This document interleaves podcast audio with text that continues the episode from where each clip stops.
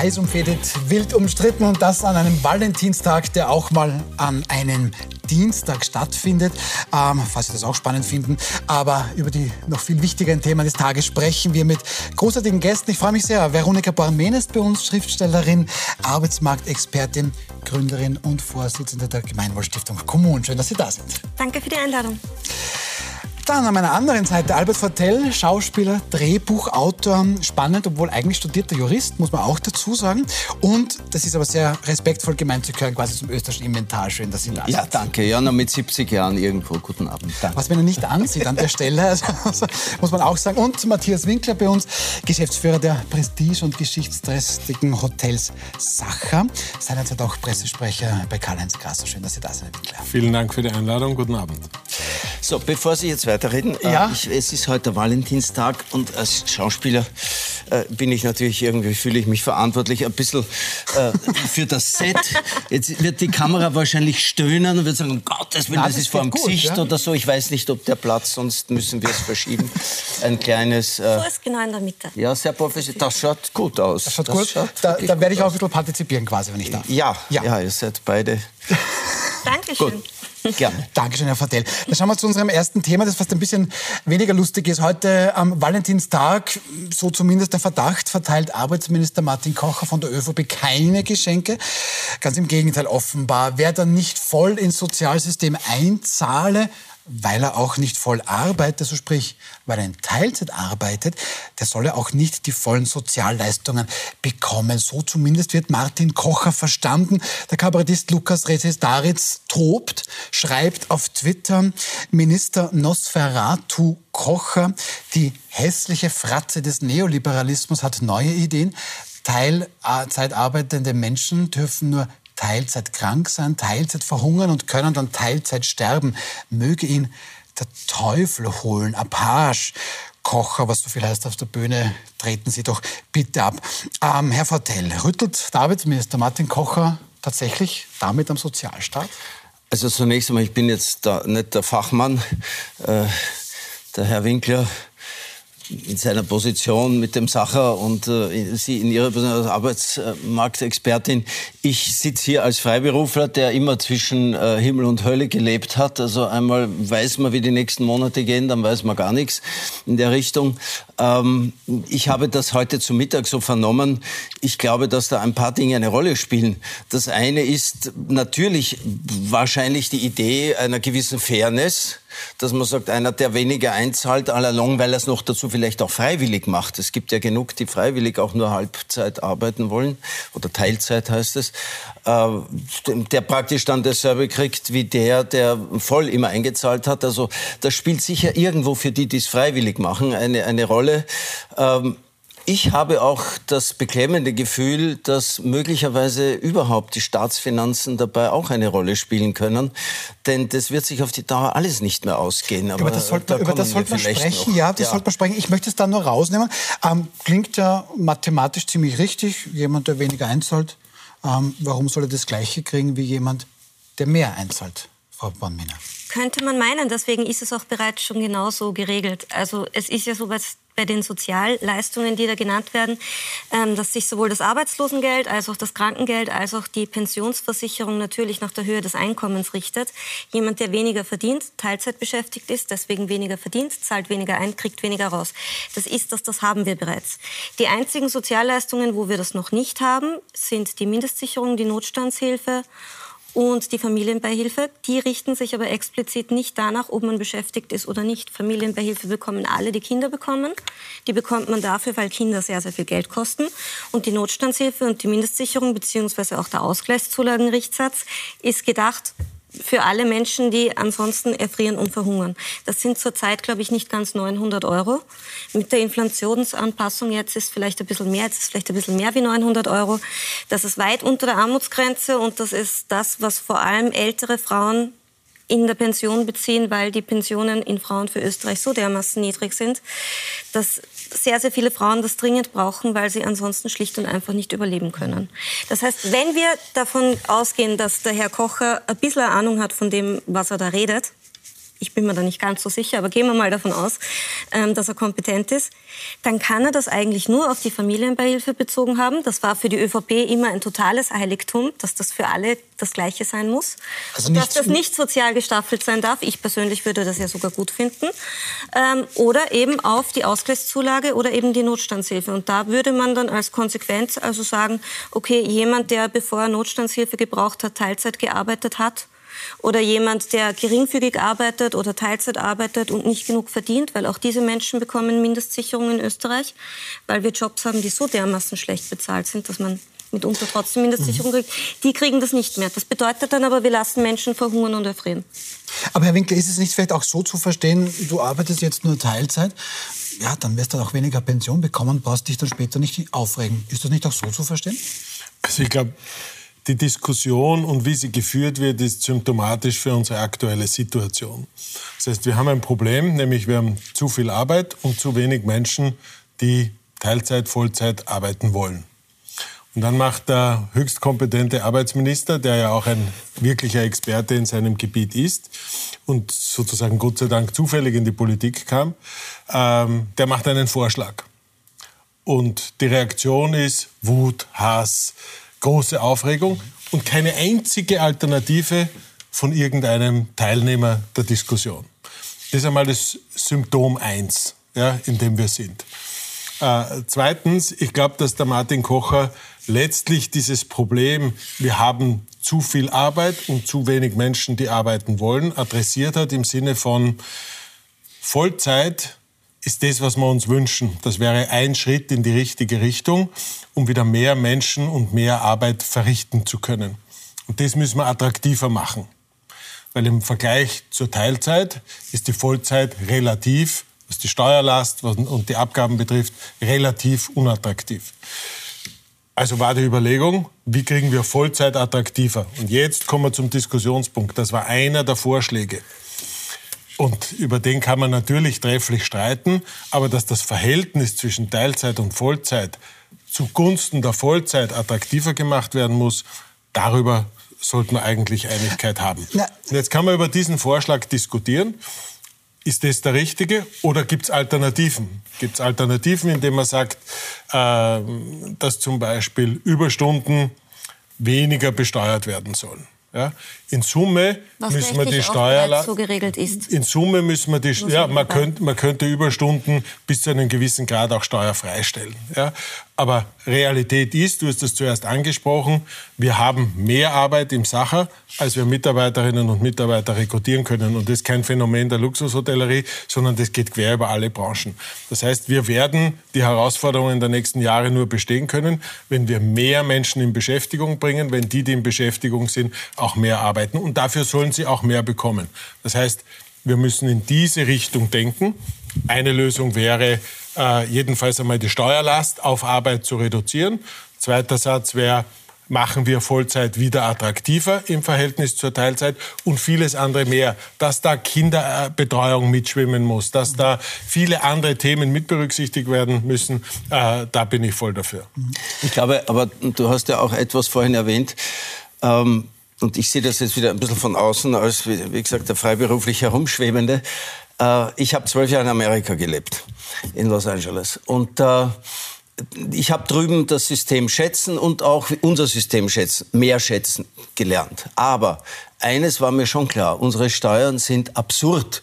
In diesem Land zahlt man man müsste im Prinzip, wenn ich heute, ich fantasiere jetzt mal 3000 Euro im Monat verdienen oder zweieinhalb brutto, dann darf ich doch nicht mehr als 12 Prozent Steuern zahlen oder 10. Das, was, was, was ich immer wieder höre, was da schon alles abgelegt werden muss, weil der Staat irgendwann einmal begonnen hat, sich alles anzueignen. Das nennt man diese Umverteilung, die bis zu einem gewissen Grad Sinn macht. Denn ich bin für einen sozial ausgleichenden Staat. Aber die Steuerlast, daher ist ja auch der Vollzeitjob unattraktiver, dann arbeite ich Halbzeit, Teilzeit und pfusch den Rest. Und das passiert ja auch. Da lügen wir uns ja in den Sack, wenn wir glauben, dass das nicht passiert. Das heißt, die Steuern müssen runter und es muss auch runter dieses, der Glaube mancher im Staat, dass man alles in alle Richtungen finanzieren müssen. Einen neuen Zebrastreifen, weil uns das gefällt. LGBTQ, das ist lustig, dann machen wir einen neuen Zebrastreifen. Kostet eh nur 50 oder 100.000 oder irgendein Pool oder ich weiß nicht was für Schwachsinnigkeiten. Da passiert einfach zu viel. Das gehört den Leuten in der Politik weggenommen. Das gehört reduziert. Und also, dann ist sicher auch Vollzeit attraktiver wieder. Wenn ich da gleich einhaken darf. Ähm bleiben wir bitte sachlich und bleiben wir beim Thema. Es ging darum, der Arbeitsminister hat gesagt, die Abgabenbelastung ist zu hoch und er hat sich auf Sozialleistungen bezogen ich bin auch dafür, dass wir eine Steuerreform brauchen. Ich bin auch dafür, dass man in der, Steu in der Besteuerung der Einkommen definitiv was ändern muss. Aber davon hat der Arbeitsminister nicht gesprochen. Wovon der Arbeitsminister tatsächlich gesprochen hat, war, dass er gesagt hat, man solle Teilzeit angeblich dadurch attraktiver machen, dass man die Abgaben, die Sozialversicherungsabgaben nur für die Teilzeit reduziert beziehungsweise dass Teilzeitbeschäftigte weniger rauskriegen sollen. Und da ist es einfach so, wir haben ein, ein, ein Gleichheits, eine Gleichheitsgesetz, wir haben Diskriminierung und jetzt ist es so, dass je nachdem, wie viel ich einzahle, so viel kriege ich auch wieder raus. Wenn man das nicht so machen würde, dann wäre es diskriminierend, dann hätten wir ein Problem mit EU-Recht, dann würde man sagen, jemand, der 2000 Euro einzahlt, es ist doch vollkommen wurscht, ob die Person jetzt Teilzeit beschäftigt ist oder aber Vollzeit wir, beschäftigt ist. Sie zahlt 2000 ein und dafür kriegt sie eine bestimmte Summe wieder raus. Es ist vollkommen ein, egal, ein, ob jetzt auf dem Papier steht 20 Stunden oder 40 Stunden. Also darum geht es doch gar nicht. Bleiben wir bitte sachlich. Darum keine Stehsätze, sondern reden wir wirklich darum, worum es geht. Und wenn wir bei dem Thema sachlich bleiben, dann müssen wir uns auch anschauen, warum arbeiten die Menschen Teilzeit. Erstens, 80 Prozent der Teilzeitbeschäftigten in Österreich sind Frauen. Zweitens, von denjenigen, die Kinder unter 15 Jahren haben, sind 73 Prozent Frauen und 7 Prozent Männer. Das heißt, wir reden von einer Maßnahme, die vor allem Frauen betrifft. Wenn man diese Frauen fragt, warum arbeiten sie denn Teilzeit, dann sagen die Frauen zu einem Drittel, ich habe Kinder und es gibt leider kein Kinderbetreuungsangebot. Ich wohne selber am Land, ich komme vom Land. Am Land ist das ein bisschen schwieriger wie in Wien. Nächster Faktor ist, ich arbeite in einer Branche, wo es keine Vollzeitstellen gibt im Handel zum Beispiel, wo vorwiegend Frauen arbeiten, im Gesundheits- und Sozialbereich. 90 Prozent der Stellen, die dort ausgeschrieben werden, werden Teilzeit mhm. ausgeschrieben. Um, Egal ob Lebensmittelhandel oder, oder Textilhandel, gehen Sie in irgendein Geschäft und schauen, mhm. wer arbeitet dort Vollzeit. Mhm. Das ist der Filialleiter, eine Person und vielleicht noch der Stellvertreter. Alle anderen arbeiten dort Teilzeit. Zwischenfrage, warum? Also, es gibt diese Jobs was, nicht. Was vermuten Sie, warum das so ist? Na, weil es viel einfacher ist für die Arbeitgeber, weil sie lange Tage haben. Das Geschäft sperrt um sieben in der Früh auf und sperrt um acht am Abend zu. Und jetzt muss man sich überlegen, wie bringt man den ganzen Tag mit Beschäftigten ja, also dann, dann, dann, mal dann, dann lass, aus, also lass, mal gerne, die, lass mal gerne die Stehsätze weg. Ja? Die mag ich auch nicht, sondern wir sind ja hier, um unsere Na, Meinungen auszutauschen. Also gehen wir einfach von einer Evidenz Tatsache, aus. Ja, die Tatsache ist, dass wir zu viel Arbeit haben und zu wenig geleistete Stunden und zu wenig Menschen, die gerne arbeiten. In manchen Branchen, das gilt auch nicht für alle ähm, Branchen. Natürlich also gilt es nicht für alle Branchen, sondern sehen. es gilt für sehr viele Branchen. Ich darf es jetzt einmal für den Tourismus so festhalten. Ja.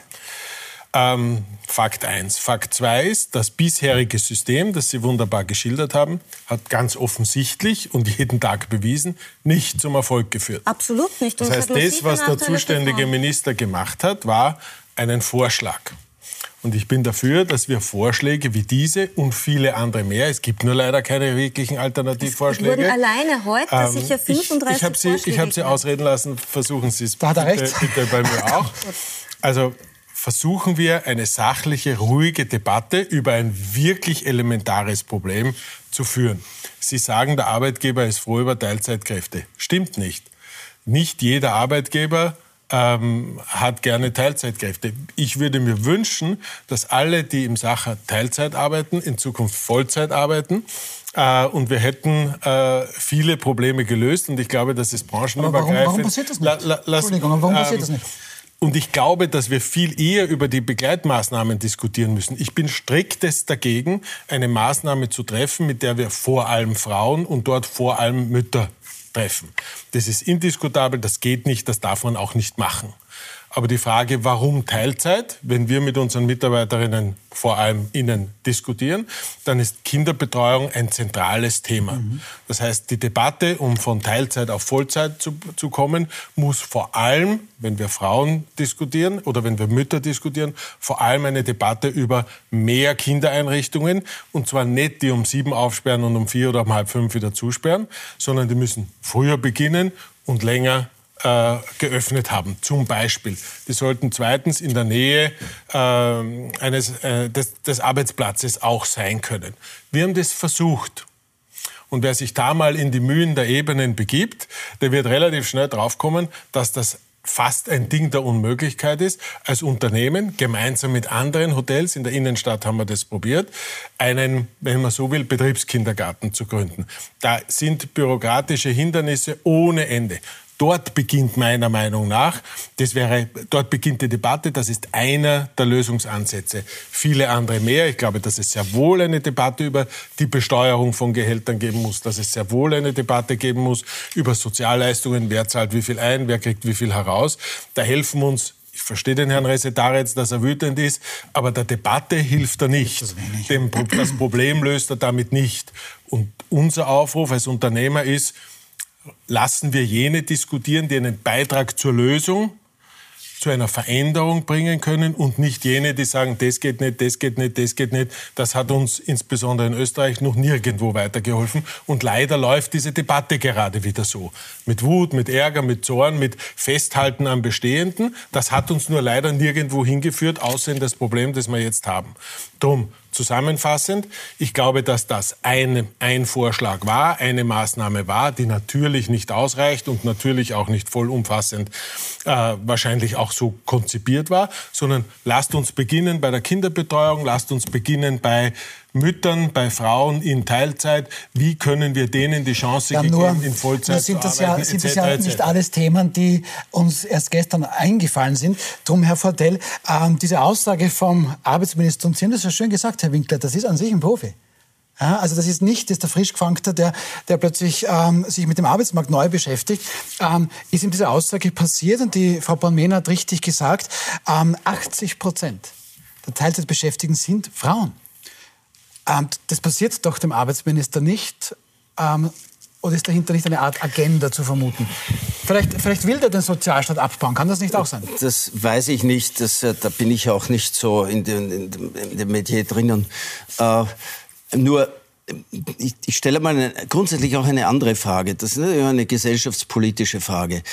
Äh, Wer sagt von vornherein, dass es nicht auch viele Frauen gibt? Und das habe ich zum Beispiel äh, bei unseren Kindern auch gesehen, wo die Frau an sich in der Anfangszeit vor allem mehr Zeit mit den Kindern verbringen will. Und daher natürlich in der Früh die Tür zuzumachen oder selbst das Kind abzugeben, und ich sage jetzt bewusst ein bisschen provokant, abzugeben im Kindergarten oder in der Kita, wie das bei unseren Nachbarn so nett heißt, äh, ist ja möglicherweise für viele nicht die Erfüllung, mit ihren Kindern bis zum dritten, vierten Lebensjahr umzugehen. Nicht? Das in Deutschland ist ja die Rede auch immer wieder gewesen, dass man da möglichst gleich nach fünften, sechsten, siebten, achten Monat die Kinder möglichst noch im Krabelalter einmal abgibt, damit man ganz schnell wieder acht Stunden arbeiten kann. Vielleicht wollen das auch viele nicht. Äh, und da ist dann schon die Frage, dass man unter Umständen Wege findet, dass man äh, diesen Familien auch hilft. Und da bin ich wieder als Laie bei den Steuern. Es muss halt irgendwie auch mehr bleiben, weil ja auch die, die Vollzeit arbeiten, sich heute nichts mehr leisten können, weil der Staat so viel wegnimmt und sich einbildet, dass er durch die Umverteilung äh, großartig in alle Richtungen verteilen muss. Noch ein Nebensatz, den muss ich jetzt anbringen. Mir stellen sich die Haare zu Berge, wenn ich Politiker höre, die sagen, da nehmen wir Geld in die Hand. Ich bin dafür, dass sofort das ist jetzt ganz polemisch. Ich bin dafür, dass sofort, so wie bei den Zigarettenschachteln, wo dann draufsteht, das kann ihre Gesundheit gefährden, dass der Politiker, der sagt, ich nehme Geld in die Hand, dann gleich dazu sagt, und wir danken gleichzeitig dem Steuerzahler, denn ich nehme kein Geld in die Hand von meinem Geld, das ich verdiene, sondern ich nehme euer Geld in die Hand. Ich kann das nicht mehr hören. Wir haben ja Geld und wir nehmen Geld in die Hand und dort der kriegt und der kriegt und da leisten wir uns. Ich glaube, dass wir einfach auch zu viel Geld in die Hand nehmen und am Schluss Aber ich nehme noch, ich nehme noch den, den, den, Punkt raus und, und das darf ich sagen, Sie sind selbst Mutter. Ja. ja. Und stimmt, das gibt es ja auch oft das Argument, siehst, manche, Vorsicht, nicht alle, aber manche Frauen, die wollen das eigentlich gar ja. nicht. Die wollen eigentlich gar nicht Vollzeit arbeiten, ihr Kind am Morgen abgeben ja. und am Dings. Ähm, aus gutem Grund, weil man darf ja nicht vergessen, wenn man ein zweijähriges Kind hat und man arbeitet acht Stunden am Tag, ist das Kind zehn Stunden in Betreuung. Und die wenigsten Mütter, auch Richtig. ich nicht, würden wollen, Richtig. dass das Kind dann zehn Stunden im Kindergarten oder in der kommt, schläft es dann meistens, Natürlich. dann ist es wieder weg. Mhm. Aber es gibt ja auch eine andere Art der Lösung, die man besprechen könnte. Wir sind in Europa auf Platz zwei, wenn es darum geht, wie lange wir arbeiten. Nur in Griechenland seit der Troika und in Großbritannien, nicht mehr bei der EU, wird länger gearbeitet wie in Österreich. Sie waren im, Lebens, im Lebensalter, oder? Nein, wenn es um die Vollzeitbeschäftigten geht, um die Stunde, so. Ach, um die, die, Stunden, wie viele okay. Stunden okay. wir arbeiten pro Woche. Mhm. Wir arbeiten im Schnitt 44 Stunden in der Woche, sind damit auf Platz zwei in der EU und wir arbeiten wahnsinnig lang, wenn wir Vollzeit arbeiten und haben aber gleichzeitig auch eine der höchsten Teilzeitquoten. Das heißt, wir haben eine unfassbar schlechte Verteilung der bezahlten und der unbezahlten Arbeit. Das heißt, die bezahlte Arbeit ist auf wenige Vollzeitbeschäftigte so aufgeteilt, dass die extrem lang arbeiten und dann haben wir ganz viele Teilzeitbeschäftigte, vor allem Frauen, die arbeiten zu kurz. Und das ist natürlich nicht sinnvoll. Und wenn man kleine Kinder hat, will man die nicht zehn Stunden der Betreuung haben. Warum verteilt man die Arbeit nicht einfach so um, dass man sagt, alle arbeiten ein bisschen kürzer beziehungsweise mehr. Wenn man jetzt sagen würde, wir haben Vollzeit nicht bei Real, wenn wir ehrlich sind, 44 Stunden in der Woche, sondern wir haben Vollzeit bei meinetwegen nur den 38 Stunden, die die meisten Kollektivverträge hätten. Sprich, wir lassen die Leute nicht rund um die Uhr Überstunden machen und wir pressen die Leute nicht aus bis zum geht nicht mehr. Und ich habe immer Vollzeit gearbeitet und ich weiß, dass Vollzeit nicht 38 Stunden aber in der Woche dann müsste sind. Dann würde sich das besser ausgehen. Aber dann würden die einen kürzer arbeiten, die anderen würden immer noch nicht diese extremen langen Arbeitstage haben, die wir in Österreich leider haben. Und es wird sich insgesamt die Arbeit besser verteilen. Hängt das aber nicht auch ein bisschen mit den Abgaben, die man als Unternehmer dann zu leisten hat? Wie gesagt, ich bin Unternehmer Nein, in eigener nein, Sache. das hat damit nichts zu dass tun. man so Das wird- einfach äh, nein. sagt, ja, da arbeiten die weniger, dann muss ich jemanden vielleicht zusätzlich einstellen, das kostet dann auch wieder ein Nein, Eckhaus mehr. nein, Ja, Überhaupt darf ich da nicht. jetzt mal zu da Herrn Winkler kommen? Herr. Winkler, da müssten, da müssten Sie ja eigentlich Also jetzt da fast vom Sessel fallen, weil Sie haben zu viel Arbeit, zu wenig Personal und das Personal, das Sie jetzt haben, so die Idee, sollte jetzt eigentlich weniger arbeiten. Das geht sich aus. Ich, ich, ich, ich wollte gerade sagen, wir müssen ein bisschen, glaube ich, raus aus der volkswirtschaftlichen Statistik hinein in die betriebswirtschaftliche Realität. Also, dass Mitarbeiterinnen und Mitarbeiter ausgebeutet werden, indem sie zu viel, zu lange, vielleicht auch noch unbezahlt Stunden schreiben müssen. Gerade in der das, Gastro. das würde ich einmal gerade in der Gastronomie auf Einzelfälle reduzieren. Das ist nicht mehr die Realität.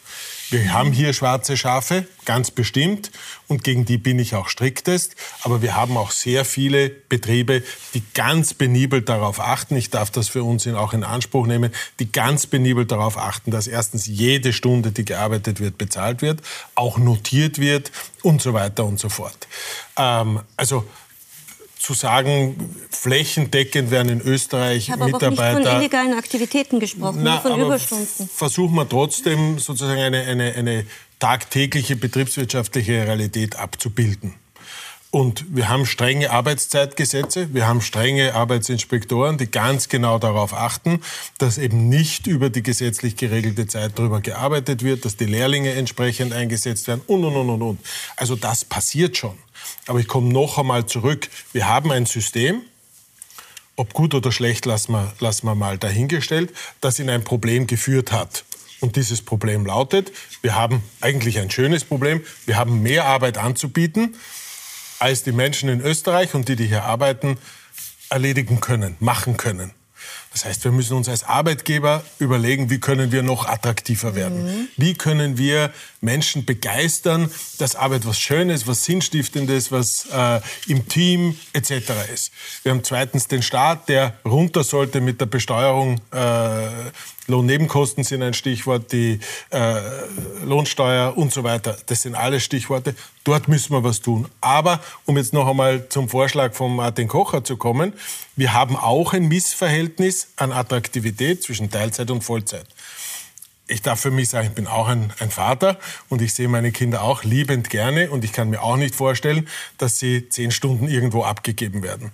Aber es gibt auch viele Frauen und auch viele Männer und auch viele Teilzeitarbeitende, die nicht in dieser Situation sind, die gerne mehr arbeiten würden, aber für die sich nicht auszahlt. Und denen sollten wir die Möglichkeit bieten. Wir reden ja von Anreizmodellen und nicht nur von Verbotsmodellen oder Gebotsmodellen.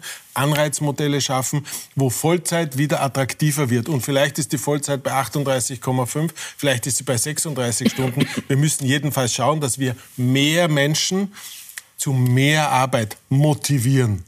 Das ist das Ziel. Und da sehe ich den Vorschlag von Martin Kocher als einen der sinnvollen. Ich darf nur ein Beispiel äh, noch bringen, das der Martin Kocher, ich glaube, vor drei oder vier Wochen einmal genannt hat.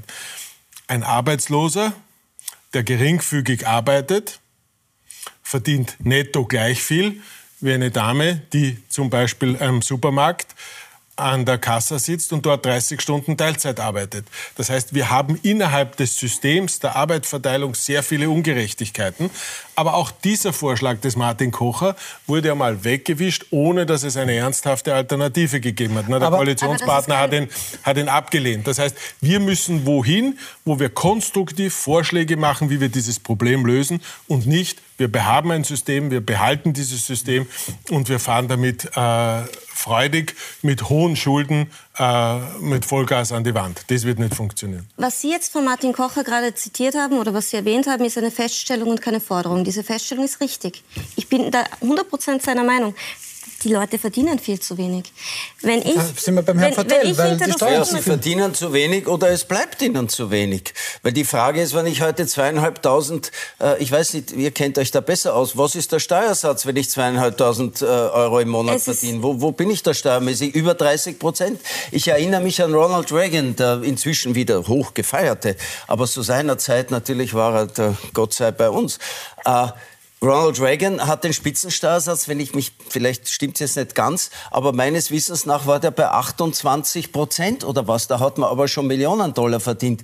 Selbst in Deutschland ist der Spitzensteuersatz ab, ab 200.000, 300.000 Euro. Bei uns ist man mit 60.000 Euro im Jahr, das ist ein tolles Gehalt, ist man aber trotzdem da, ich ist man bereits da um. Recht. Das, das ist, ist ein Wahnsinn. Absolut. Nur das wird sich nicht reduzieren, weil die, die an den Schalthebeln sitzen, die lieben diese Umverteil Umverteilung. Und das ist ein Problem. Also es müsste dem, der zweieinhalbtausend Euro verdient im Monat, dem müssten 2000 Euro bleiben. Da bin ich bei Ihnen. Bleiben ihm aber nicht. Also ich gebe Ihnen in dem, was Sie sagen, mal grundsätzlich recht, weil ich finde, es ist ähm, eine, eine wirkliche Gemeinheit, dass die sogenannte Mittelschicht, oder das, was davon ja, ja, noch natürlich. übrig ist, ähm, so eine, so eine hohe Steuerlast hat und dass die mitunter sogar nicht die Hälfte, aber ich sage jetzt einmal so 45 Prozent von dem, was sie sich erarbeiten, dass das wegfällt, dass die weniger Steuern zahlen sollen und dass man sagen muss, gerade bei denen, die jetzt ich sage jetzt mal rund um die Medianeinkommen sich bewegen. Ja, aber da muss ich jetzt schon ihre politische, da muss ich aber schon ihre politische Seite auch ein bisschen kritisieren. Von der Seite kommt eigentlich immer nur der Ruf nach mehr Steuern. Ja, der kommt nie. Nein, Ihr Vorschlag klingt gut.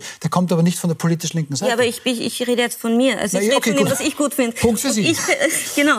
Und ich persönlich wäre dafür, dass man sagt, das Medianeinkommen, also das, was die Menschen tatsächlich so verdienen, da müssten die Steuern wesentlich geringer sein. Dafür bin ich dafür, dass man den Höchststeuersatz massiv anhebt. Also ich ja, sehe das überhaupt nicht, nicht bei 60.000 Euro Nein, Jahr. aber ich sehe das nicht ein, warum jemand, der zum Beispiel ähm, ein Vermögen von mehreren Millionen hat, dass jemand, der meinetwegen im Monat seine 25.000 Euro verdient, gedeckelt wird. Warum soll der einen Deckel auf seine Steuerlast haben? Meine Mutter war Alleinerzieherin, hat ihr Leben lang gearbeitet und war am Ende, bevor sie in die Pension gegangen ist, kurz vorm Höchststeuersatz als leitende darf Angestellte. Darf ich, darf und das ist doch ja, verrückt. Das, die Debatte, das ist doch verrückt, wenn so jemand den Höchststeuersatz zahlt und umgekehrt jemand, der Millionen hortet und der nicht weiß, wohin mit dem Geld und eh nur Blödsinn damit macht, dann umgekehrt gedeckelt ist. Also, also man kann ja sagen, dann zahlen halt die mehr. Die Debatte klingt wunderbar und sie klingt nach einer Scheingerechtigkeit, weil es so klingen würde, als wenn die, die Millionen haben und auch sinnvolle Dinge da machen,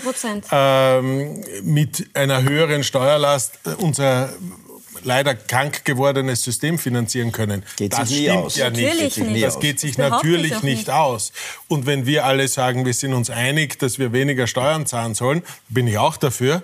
Da müssen wir uns aber auch einig sein, dass der Staat seine Aufgaben und damit auch seine Ausgaben reduzieren muss. Dann kann man im gleichen Ton nicht bei jeder Schieflage, nicht bei jeder Schräglage fein mit der Vollkasko-Mentalität sagen, naja, ich kann dafür jetzt nicht sorgen, ich bin auch jetzt nicht schuld, sondern jetzt möge bitte die Allgemeinheit dafür aufkommen. Also das heißt, in Wahrheit brauchen wir, ich versuche nur, ich versuche nur einen Satz zu Ende zu besprechen.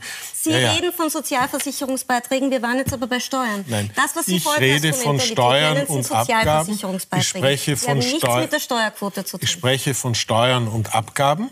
Das heißt, all das, was wir an den Staat und seine Einrichtungen leisten. Ich war bei Steuern, er war bei Steuern. Sie reden von was anderem. Ich wollte das nur klarstellen, damit wir wissen, dass wir über unterschiedliche Dinge reden. Versuch's noch einmal. Ich rede auch von Steuern. Ich rede zusätzlich noch von Abgaben. Das heißt, ich rede von all dem, was wir an den Staat an Leistungen, an Geldleistungen erbringen.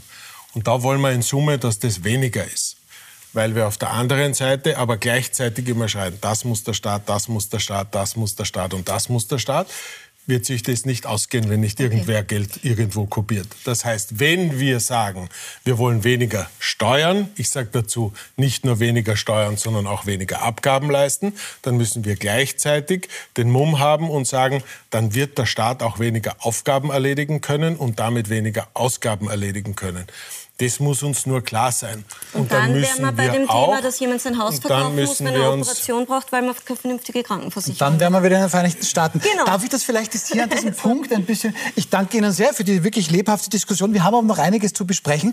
Ähm, wir dürften jetzt schon bald nicht mehr aufs Gas treten, wenn Sie da jetzt an Verbrennungsmotoren denken. Denn heute ist es dann quasi amtlich geworden. Das EU-Parlament gibt grünes Licht. Fahrzeuge mit Verbrennungsmotoren werden ab 2035 verboten, beziehungsweise dürfen sie dann nicht mehr zugelassen werden. Darüber sprechen wir. Bleiben Sie dran nach einer kurzen Pause.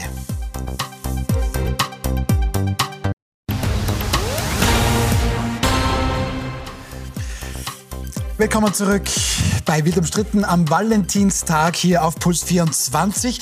Ähm, starten wir gleich in unser nächstes Thema. Das EU-Parlament hat es dann heute quasi eingetütet. Jetzt ist es amtlich ab dem Jahr 2035, also in zwölf Jahren, sollen in der EU keine Fahrzeuge mehr mit Verbrennermotor zugelassen werden dürfen. Frau Bornmena, super Geschichte. Das hilft dem Klima. Also ich weiß jetzt nicht, ob das der große Wurf ist, das bezweifle ich eher, um ehrlich zu sein. Also ich glaube, der Effekt, den das haben wird, dürfte jetzt nicht allzu groß sein. Warum nicht?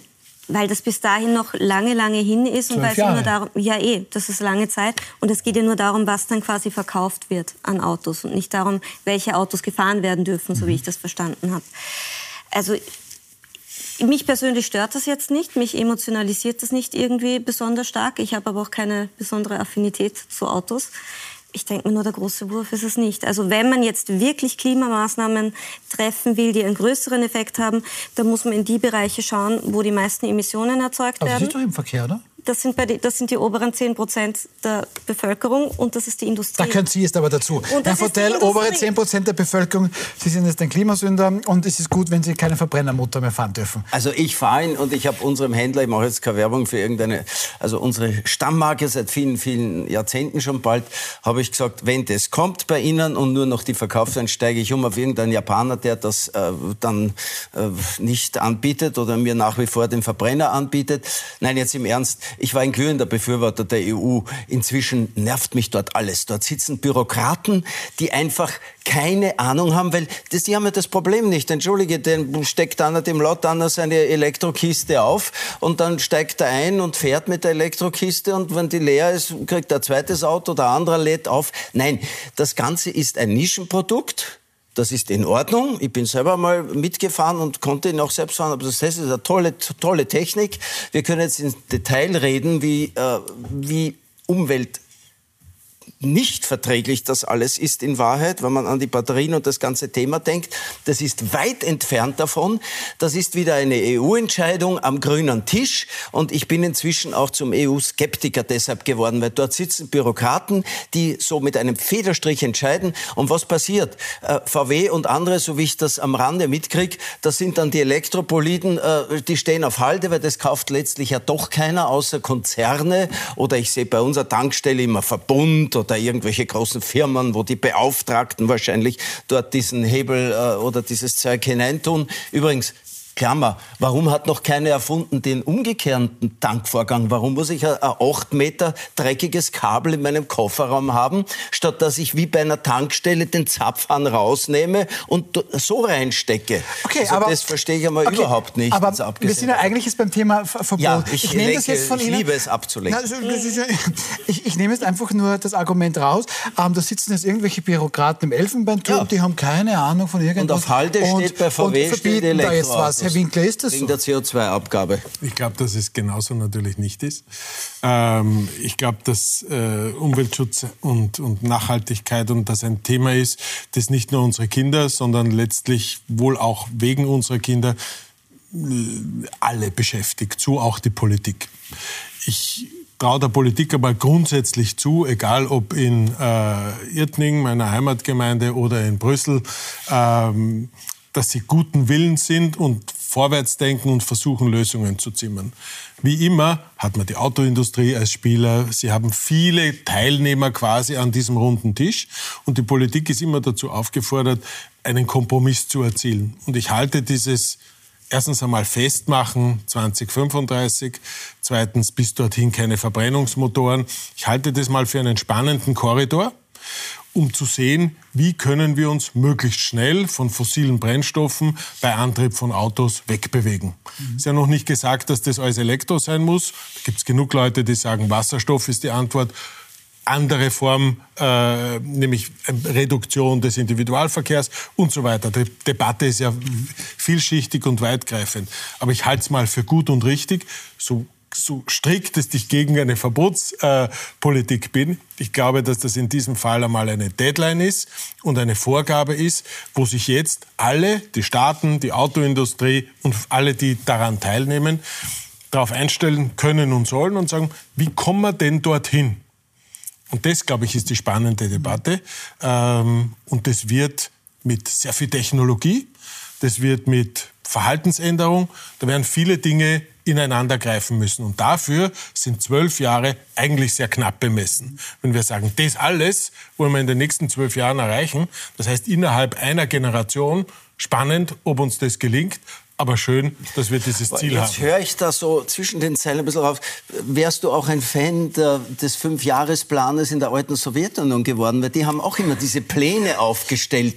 Nicht, wir machen einen Fünfjahresplan, hat keiner eingehalten. Hauptsache, er war da. Und das kommt mir ein bisschen so ähnlich vor. Nicht, wir machen jetzt den Plan. Nein, da geht es um Und Rechtssicherheit für die Wirtschaft. Es geht darum, dass die Unternehmen wissen, in welche Richtung sollen sie forschen, ja, ja sollen sie arbeiten, Probleme, sollen sie produzieren, damit sie wissen, wo geht die rechtliche Richtung hin. Ich brauche erst Unternehmen eine Rechtssicherheit. Ich muss ja wissen, wenn ich jetzt in Forschung investiere, darf ich das dann in fünf Jahren überhaupt verkaufen oder nicht? Also das muss man seriös ja, aber es muss ja das, machen. was ich, diese Sicherheit muss ja irgendwo einen realistischen Hintergrund haben.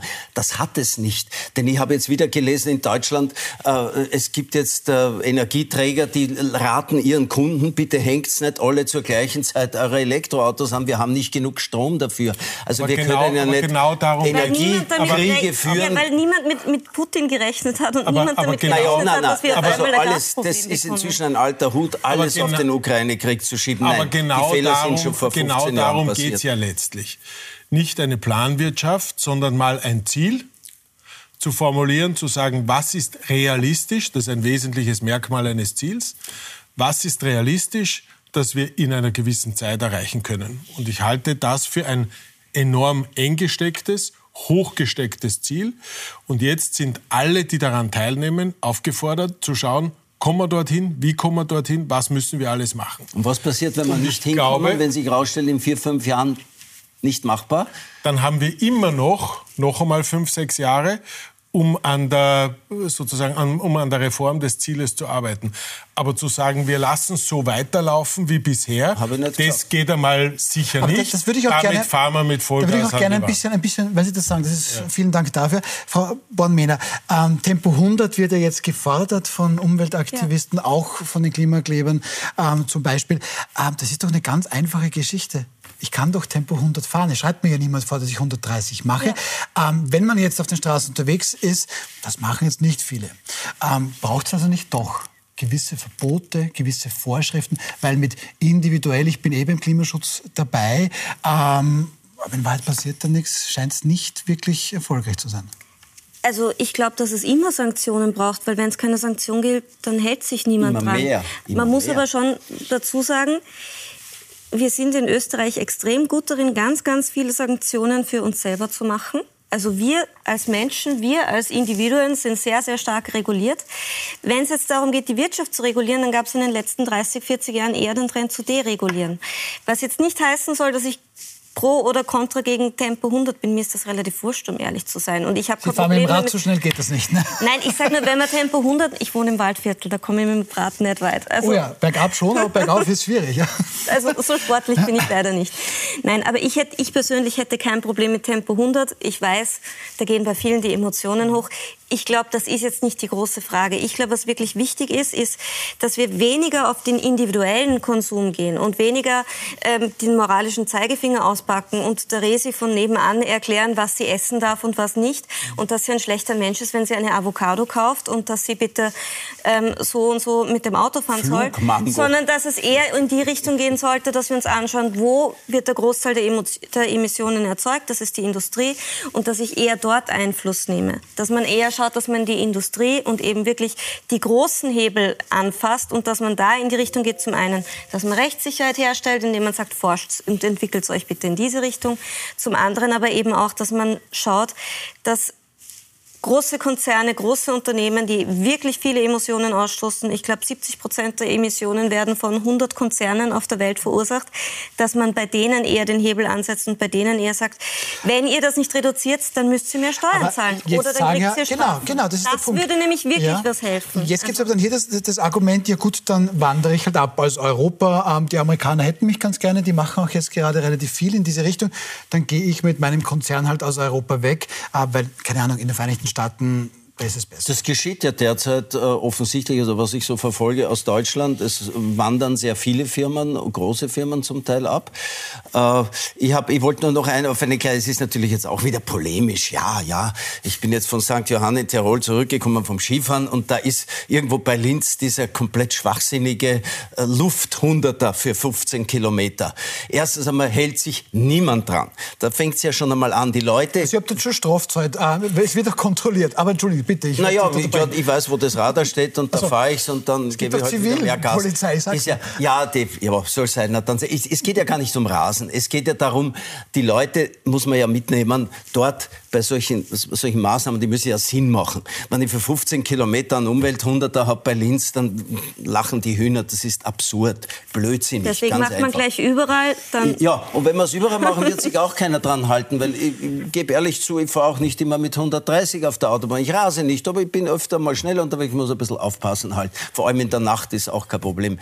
Das nur zu dem Thema. Nur ich glaube tatsächlich, mit der Industrie muss man auch aufpassen. Und da weißt du natürlich besser Bescheid. Denn man kann auch die Industrie auf die Dauer nicht komplett belasten. Die wird ja ohnehin äh, mit einem Haufen Auflagen, was ich immer wieder so mitkriege und höre, belastet. Und irgendwann einmal zahlen wir das ja auch mit, weil wir dann halt mehr für die diversen Produkte also zahlen. In den letzten 30, also, 40 Jahren ging der Trend wirklich total stark in Richtung Deregulierung der Industrie, genauso wie Deregulierung des Arbeitsmarktes. Also da wurden eher ganz, ganz viele Schutzvorschriften, Arbeitnehmerinnenrechte, Kapitalertragssteuern und so weiter reduziert bzw. abgeschafft und nicht umgekehrt. Das ist tatsächlich so passiert und zwar in ganz ja, Europa, nicht, nicht nur in Österreich. Aber, schon davon also aber Tatsache ist ja, wir müssen was tun. Irgendwas müssen wir machen. Ja, was was? Trotz des Blumenstraußes, der inzwischen zwischen uns steht. Ähm, no, no, noch, noch, ein, noch ein paar Punkte, glaube ich, wieder zurück an den Tisch der Tatsachen. Ähm, Umweltschutz, Nachhaltigkeitsthemen waren angesprochen. So weiter wie bisher haben wir sogar an geht diesem nicht. Tisch Konsens, das geht nicht. Eben. Jetzt haben wir den einen Ansatz Verbote, zweiter Ansatz Gebote. Das, wovon ich am meisten halte, ist die Erkenntnis. Ähm, breite Diskussion, und warum fahren Sie nicht 130 oder 100 oder andere auch nicht? Ähm, darüber müssen wir diskutieren. Ja, es hilft uns 25 Gebote oder Verbote nichts, wenn dahinter nicht der Erkenntnisprozess steht, wenn ich 130 von Wien nach Salzburg fahre, stoße ich so und so viel Schadstoffe aus und verursache X damit und wenn ich 100 fahre, ist es Y und so und so viel weniger. Wenn wir das ein bisschen breiter diskutieren würden und sagen können, welche Welt hinterlassen wir den heute Siebenjährigen, Zweijährigen, Zwölfjährigen, dann, glaube ich, beginnt eine Debatte zu greifen, die wir jetzt eh in Gang setzen, indem wir sagen, bis dorthin keine fossilen Brennstoffe mehr in PKWs. Die sollten dann nicht mehr neu zugelassen werden. Ja, und dann haben wir halt von mir aus noch fünf Jahre, wo die, wo die alten äh, Benziner noch auf den Straßen rollen. Aber wir kommen in eine Debatte hinein, wo wir mal feststellen, So wie es bisher war, ist es nicht gut. Das muss anders werden. Und jetzt ist die Diskussion offen für die Technologien, für die Menschen, für alle, sich daran zu gewöhnen. Und da bin ich ein großer Fan von maximaler Deregulierung, so wenig wie möglich Vorgaben, also weil wir damit die Unterne Unternehmen massiv einschränken.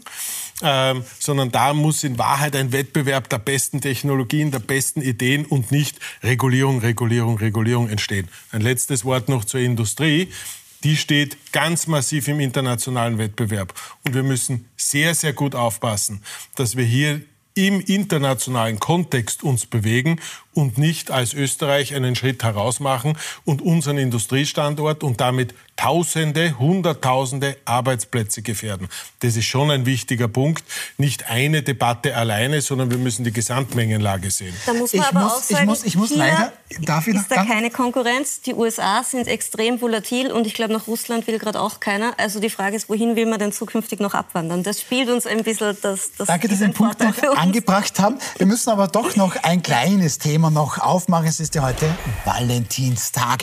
Und ja, da gab es dann jetzt vom österreichischen Bundesheer, ganz konkret vom Sprecher des österreichischen Bundesheeres, zum Beispiel folgenden Tweet, der da heute diskutiert worden ist. Zugsführer Su, Sie sehen das jetzt, ist Kaderanwärterin, kämpft gerade gemeinsam mit 15 weiteren Soldaten am Nahkampfinstruktorkurs beim Jägerbataillon 17 in Straß. Stellvertretend, da fehlt ein V für alle Frauen, haben Sie Ihre Kameraden am heutigen Valentinstag mit Blumen überrascht. Herr Verdell, das ist dann dieses Bild. Ja, die Soldatin hinter ihr stehen noch weitere Soldaten. Ähm, das ist sofort kritisiert. Ein Sujet aus den 1970er Jahren, eine peinlich gestellte Szene. Für Sie auch? Ähm, ich versuche das jetzt gerade, bin ein bisschen kurzsichtig, was ich da alles sehe. Ja, also äh, ja, also für mich als Schauspieler, das ist schon ein bisschen, schaut ein bisschen inszeniert aus, würde ich sagen. Mhm. Ja, ähm, weiß nicht, sind die alle geschminkt dann professionell auch oder so? Ich habe keine Ahnung. Es sieht jetzt nicht so natürlich aus. Aber gut, in unserem Beruf leben wir ja auch von Unnatürlichkeiten. Aber ist durch so eine nette Aktion, da gibt es eine Zugsführerin, äh, die kriegt das Blumen von den männlichen Soldaten. Ist nicht gut? Ja. Ist jetzt auch, auch das ist jetzt nicht ein Thema, das mich großartig emotionalisiert, muss ich sagen. Ich, ich finde es ein bisschen doof, um ehrlich zu sein. Warum? Ich finde es schön, wenn man Blumen. Also es fängt damit an, dass es nicht besonders authentisch wirkt. Ja, also ja. Da, da würde ich Ihnen einmal recht geben. Und das nächste ist, ich als Frau würde mir sowas wünschen wie tatsächliche Gleichstellung am Arbeitsmarkt. Mhm. Ich würde mir wünschen, dass mich Altersarmut nicht betrifft. Ich würde mir wünschen, dass Männer mehr unbezahlte Arbeit übernehmen. Eine Topfpflanze Na, ist eh lieb. Jetzt, jetzt, jetzt, aber jetzt bin ich schon ein bisschen ist, heikel, ja? Was jetzt, äh, es ist eh lieb, aber ja, wenn mich jetzt jemand fragen würde, was brauchen die Frauen in Österreich oder was brauchen die Frauen auf der Welt, dann würde ich sagen, Frauen brauchen mehr Geld, Frauen müssen unabhängiger sein können, Frauen brauchen endlich die gleichen Rechte und wir müssen was gegen Diskriminierung tun. Und sowas ist halt ein bisschen eine, eine sehr doofe Aktion, die... Okay, aber ja. Herr Winkler, ähm, Vielleicht Empören tut es mich aber nicht. Empören tut es nicht. Aber es gibt ja viel wichtigere Dinge als den Valentinstag. Ist das überhaupt noch zeitgemäß? Was sagt quasi der Gentleman? Ah, also herzlich, herzlichen Dank für den Gentleman. ähm, ja, ich glaube, wir müssen nicht aus allem eine politische oder eine, eine gesellschaftliche Debatte machen. Für mich ist der Valentinstag ich weiß gar nicht, ob er zeitgemäß ist, aber er ist jedenfalls ein Ausdruck unserer Zeit, glaube ich. Mhm ähm, weil ein grundsätzlich richtiger Gedanke, nämlich seinem Valentine oder seinem, seinem geliebten Menschen oder anderen lieben Menschen äh, was Gutes zu tun und eine Aufmerksamkeit äh, zu schenken, ähm, also ein bisschen hinter den Konsum tritt, der an diesem Tag, und wir leben auch von diesem Konsum, also insofern ähm, gespaltene Zunge, wenn man so will. ähm, natürlich gibt es das. Ja? Und wir geben die Möglichkeit, ähm, Menschen, die einander hoffentlich viel zu sagen haben im Sacher bei einem schönen Abendessen, ähm, die Dinge zu sagen, die vielleicht schön und richtig sind und nicht nur über die unterschreibe ich voll, Gleichstellung der Frau ähm, in allen Lebensbereichen oder über andere politische Debatten rechts und links zu diskutieren, sondern auch mal eine schöne Zeit miteinander zu haben. Mein Appell ist, das muss nicht immer nur ein Geschenk sein, äh, das kann auch einmal ein Anruf sein, das kann auch einmal ein anderer Ausdruck der Wertschätzung sein das, glaube ich, auf das kommt es an. Das, äh, und das ist, ja. das ist, glaube ich, der Sinn und der Appell am Valentinstag, ähm, einander, zueinander auch mal nett zu sein, das Gemeinsame vor das Trennende zu stellen und das, äh, das Schöne auch zu genießen, wenn man privilegiert ist und etwas Schönes feiern kann. Das kann man so stehen lassen, oder? Ja, und Ja. ich habe heute, ich habe meiner Tochter, weil meine Frau ist jetzt mit dem Traumschiff auf Bali im Moment, der habe ich das äh, so über WhatsApp geschickt, die Rosen. Das geht natürlich dann schneller und einfacher. Aber ich habe meiner Tochter zum Beispiel Blumen geschenkt und sie hat sich wahnsinnig gefreut drüber. Es ist ja nicht mehr und nicht weniger. Und wie du richtig sagst, man muss nicht immer alles in Frage stellen. Wir leben heute in einer Zeit, wo man jeden... Aber was man auf Ja. jeden Fall, was man auf jeden Fall tun kann und, und das nehme ich so, ähm, wenn ich jemanden liebe und wertschätze, dann natürlich auch den anderen 364 Ja, Tagen. es ja was aber nicht, eine- was aber nicht heißt, dass es am, am. Valentinstag. Genau. Gut, dann danke ich Ihnen sehr herzlich für diese spannende Diskussion. Ihnen verrate ich jetzt noch, wer morgen hier im wild umstrittenen Studio sitzen wird. Das ist Anna Swetz von der Wiener Partei Links. Top-Journalistin Anneliese Rohrer wird hier sein. Und er wünscht sich das so, dass ich es genauso sage, Vizekanzler AD, Vizekanzler Außendienst Reinhold Mitterlehner. Wir sehen uns morgen Abend wieder 20.15 Uhr.